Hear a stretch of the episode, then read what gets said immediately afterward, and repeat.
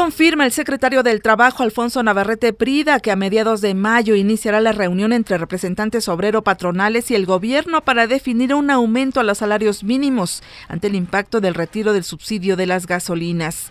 El secretario de Gobernación, Miguel Ángel Osorio Chong, refrendó el compromiso de la presente administración para erradicar la violencia contra las mujeres. Destacó que hay 35 centros de justicia en 24 estados que han brindado asesoría a 350 mil víctimas y en breve, dijo, se pondrán en marcha otros 15. Integrantes de la realizaron nuevas movilizaciones y bloqueos en Oaxaca, Chiapas y Guerrero. Los maestros anuncian un paro de 72 horas contra la reforma educativa. El secretario de Educación, Aurelio Nuño, advirtió por su parte que habrá sanciones a los maestros que falten injustificadamente.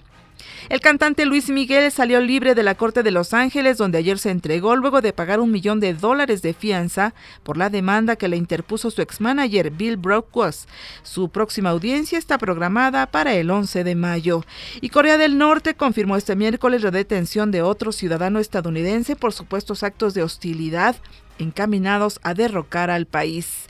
Las protestas contra el presidente Nicolás Maduro en Venezuela han dejado en los últimos 30 días 29 personas muertas, cerca de 500 heridos y más de mil detenidos. En tanto, el secretario general de la OEA, la Organización de Estados Americanos, Luis Almagro, advierte que Maduro promueve un nuevo golpe de Estado con el que busca consolidar su régimen autoritario.